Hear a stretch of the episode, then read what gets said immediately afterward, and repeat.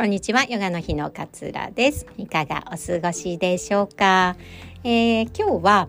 言語化すると脳みそが軽くなるっていうお話をシェアしたいなというふうに思います。あのよくこんな言葉口にしませんか？悩んでる暇なんて本当はないのに これね私もよく口にするんですよ悩んでる暇なんか本当にない本当はないのにいろいろあれもやらなきゃいけないしこれも進めなきゃいけないから悩んで立ち止まっている暇なんか私にはないのにってよく思うんですよ。でもこの悩んでる暇はないのにって思う時って頭脳みそがもうパンパンな状態ですごくスペースがない中で同じことをずっとずっとこう繰り返し悩んでいるような状況なんですよね。なんかあのあれもしなきゃこれもしなきゃあれももうスケジュールが迫っているからこの資料も作らなきゃえっとえっとえっと何かやればいいんだっけ？あえっとどうしようか？みたいな感じでずっとずっと悩んで悩んで答えが出ないまままた元の悩みに戻ってあれ？これぐるぐるぐるぐる繰り返してるなってなんとなく分かってるんだけどまた繰り返して 時間が経っていくとかっていうことってよくあるかなと思うんです。これってね脳の脳にねもうスペースがない頭の中にスペースがない状態に陥っているんですよね。ね私たちってあのよくそれこそ携帯の写真とかをあの携帯が急に壊れても大丈夫なようにバックアップしますよね。バックアップ。ねクラウドとか使うじゃないですか。こうクラウドに、えー、バックアップしてとかワンドライブにバックアップして何かあった時にはその外側に、えー、だ外側にアップロードしとくことによって安心みたいなことがありますよね。携帯の容量がこういっぱいいっぱい写真がもういっぱいいっぱいになってしまっていても例えばその Google フォトみたいなところにアップロードしておけば自分のデバイスの中から写真を消すことができてスペース容量が空くってことがよくあると思うんですよ。私もね Google フォトとかすごい利用している人なんですけれどもこれは脳の中でも同じことができるんですよね。脳みそが私たちって日常的にやらなきゃいけないことっていっぱいあるじゃないですか。ご飯を食べたりとか仕事行ったりもそうだし掃除をしたり仕事行ったら行ったで誰かとこう話をしたり会議をしたりとか誰かとこううんネゴシエーションしたりとか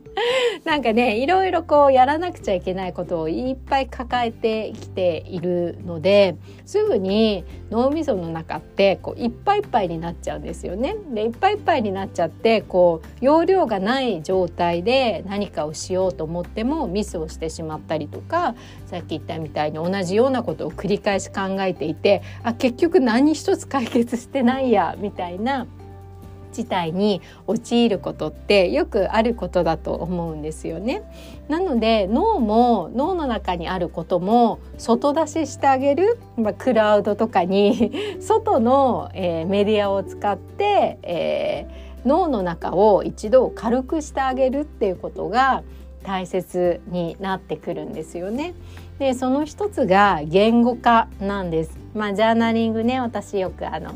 いいですよってお伝えしていますがジャーナリングも頭の中でモヤモヤして繰り返してしまう思考とか繰り返し感じてしまう感情みたいなのをずっと頭の中で留めておいても繰り返すだけなんですよね結局また嫌な気持ちになっちゃったとかまたイライラしちゃったとかまたなんか同じ悩みにはまってしまったっていう風に繰り返すだけになってしまうのでそれを紙というまあ、メディアを使って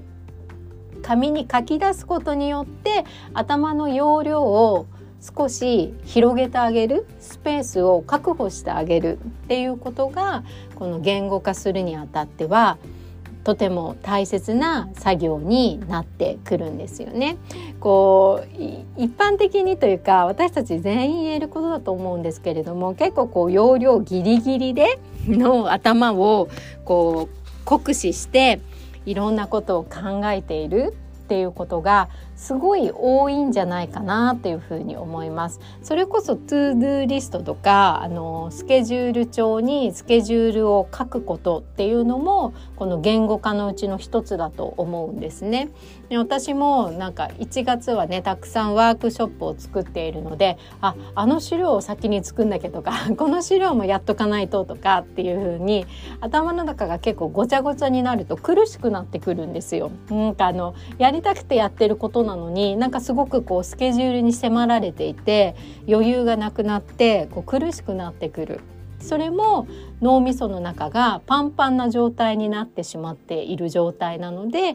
それを手帳に、えー、書き出してみる。ここでえー、ワークショップがあるからこの1日前はちょっと話す練習をしよう。じゃあその1日前に資料が出来上がっているとベストだなっていうのを目で見て感じてみる。そしてあここちょっとキツキツだな。あでもこの予定来週にずらせる予定だな。あここが1日空いた作業時間が確保できるとかっていうのが目で書いて見えて見てくるとすぐわかるんですよね。でも頭の中で思い描いてるとあの日にこれやってこの日にこれやってあでもあの日あそこで行く予定があったんだとかって なんか思っちゃうとグーって狭くなって気持ちが苦しくなってしまうんだけれども手帳に書き出してみるとあここ午前中空いてるじゃんみたいなのが 目で見てわかるようになってすごい気持ちが落ち着くんですよね。なので脳がこうもうパンパンパンパンもう考えきれないみたいなあまた同じこと考えてなたなっていう時は自分の中のこうメモリーが不足している状態なので外にしっかりと書き出しといてあげるとすごく気持ちが楽になります。そのなんか頭もね軽くなった気持ちになるんですよねあの書き出すと。そうするとなんか今までちょっとスケジュールで苦しんでたこととかなんか答えが出ないままずっと悶々としていた悩みが少し解決の兆しが見えてくるんですよね。あ